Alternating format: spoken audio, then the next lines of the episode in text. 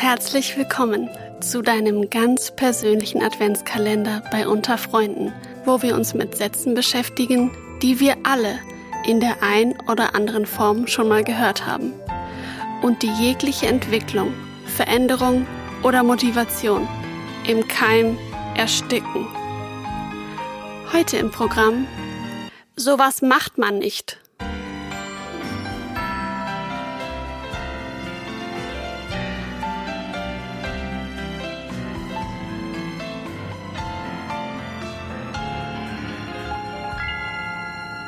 So eine Aussage macht man einfach nicht. Ne?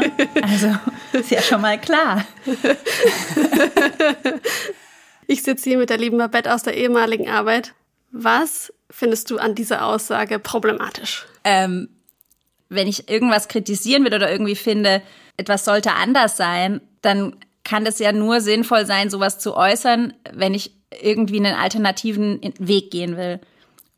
Und das ist halt bei dem überhaupt nicht so. Wenn, wenn ich sage einfach nur, ja, das macht man nicht, dann sind einfach alle Türen zu für mich. Und außerdem, was ja schon mal ganz daneben ist bei diesem Satz, ist dieses Mann, dieses kleine Wörtchen Mann. Das sollte man sich einfach komplett abgewöhnen. Was würdest du anstelle von Mann da lieber sehen? Mhm.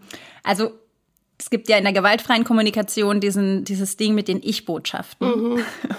Und das hat einfach eine Kraft. Also schon allein bei diesem Satz, wenn ich anstatt zu sagen, das macht man nicht, sagen würde, ich finde das nicht gut.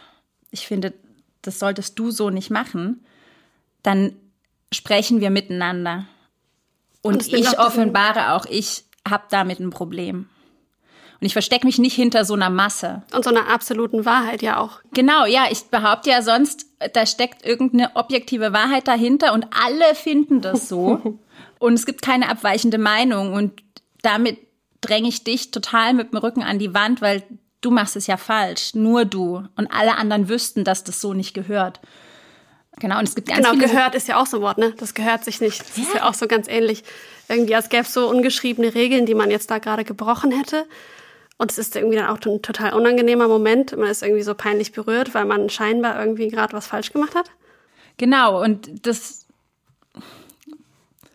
da hat, da hat man nichts gewonnen in dem Moment. Und das Problem mit Mann als Wörtchen ist ja auch, dass wenn ich, wenn ich immer dieses Wort Mann nehme, und wir machen das echt oft, ich habe das mal mit einer Seminargruppe, das Spiel gespielt sozusagen, dass wir uns immer, also irgendwer hat immer ein Zeichen gegeben, wenn jemand Mann sagt. Und wir sagen halt sowas wie, oh, da hat man sich ganz blöd gefühlt, obwohl wir ganz eindeutig von unserer eigenen so, Erfahrung ja. reden. Ich habe mich da schlecht gefühlt. Und wir haben uns angewöhnt, dieses Wörtchen ganz, ganz viel zu verwenden in Situationen, wo wir eigentlich von uns selber sprechen oder von einer bestimmten Gruppe an Menschen. Ja. Und ja, also ist vielleicht so eine Challenge für den heutigen Tag. Nutzt nicht das Wort Mann. Beobachte dich mal selber, wie oft du das sagst.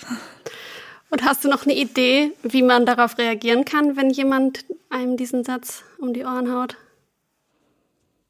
Vielleicht kann man sagen, oh, okay, aber mir ist es gerade passiert, ganz offenbar. Was genau meinst du denn? So, oder was hast du da jetzt drin? Also wirklich auf diese persönliche Ebene gehen.